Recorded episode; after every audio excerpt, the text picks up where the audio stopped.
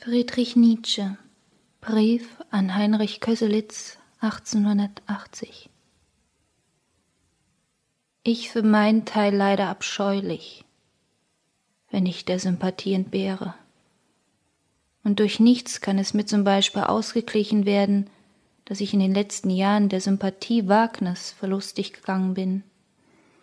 Wie oft träume ich von ihm, und immer im Stile unseres damaligen vertraulichen Zusammenseins. Es ist nie zwischen uns ein böses Wort gesprochen worden, auch in meinen Träumen nicht, aber sehr viele ermutigende und heitere, und mit niemanden habe ich vielleicht so viel zusammen gelacht. Das ist nun vorbei. Und was nützt es, in manchen Stücken gegen ihn recht zu haben? Als ob damit diese verlorene Sympathie aus dem Gedächtnis gewischt werden könnte. Und ähnliches habe ich schon vorher erlebt und werde es vermutlich wieder erleben. Es sind die härtesten Opfer, die mein Gang im Leben und Denken von mir verlangt hat. Noch jetzt schwankt nach einer Stunde sympathischer Unterhaltung mit wildfremden Menschen meine ganze Philosophie. Es scheint mir so töricht, Recht haben zu wollen und den Preis von Liebe und sein Wertvollstes nicht mitteilen zu können um nicht die Sympathie aufzuheben. Friedrich Nietzsche Ecce Homo Warum ich so weise bin. Ich habe für die Zeichen von Aufgang und Niedergang eine feinere Witterung als je ein Mensch gehabt hat. Ich bin der Lehrer par excellence hierfür. Ich kenne beides. Ich bin beides. Mein Vater starb mit 36 Jahren. Er war zart, liebenswürdig und morbid, wie ein nur zum Vorübergehen bestimmtes Wesen, eher eine gütige Erinnerung an das Leben als an das Leben selbst. Im gleichen Jahr, wo sein Leben abwärts ging, ging auch das meine abwärts. Im 36. Lebensjahre kam ich auf den niedrigsten Punkt meiner Vitalität. Ich lebte noch, doch ohne drei Schritte weit vor mich zu sehen.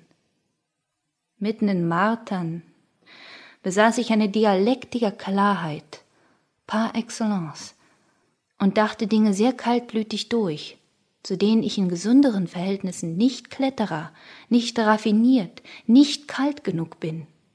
Mein Blut läuft langsam, ein Arzt, der mich länger als Nervenkranken behandelte, sagte schließlich Nein, an Ihren Nerven liegt's nicht.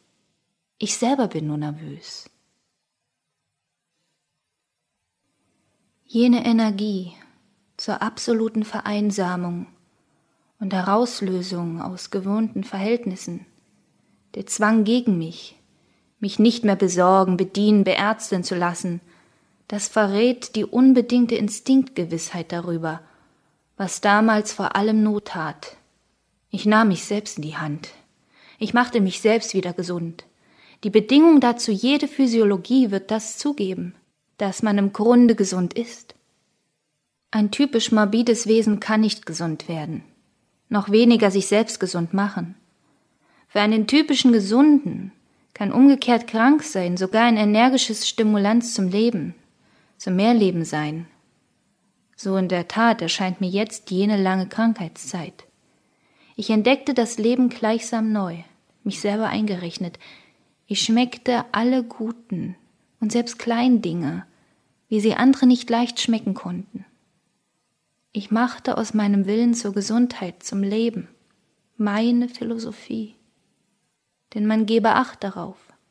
Die Jahre meiner niedrigsten Vitalität waren es, wo ich aufhörte, Pessimist zu sein. Der Instinkt der Selbstwiederherstellung verbot mir eine Philosophie der Armut und Entmutigung. Und woran erkennt man im Grunde die Wohlgeratenheit? Dass ein wohlgeratener Mensch unseren Sinnen wohltut. Ihm schmeckt nur, was ihm zuträglich ist. Sein Gefallen, seine Lust hört auf, wo das Maß des Zuträglichen überschritten wird. Er errät Heilmittel gegen Schädigung.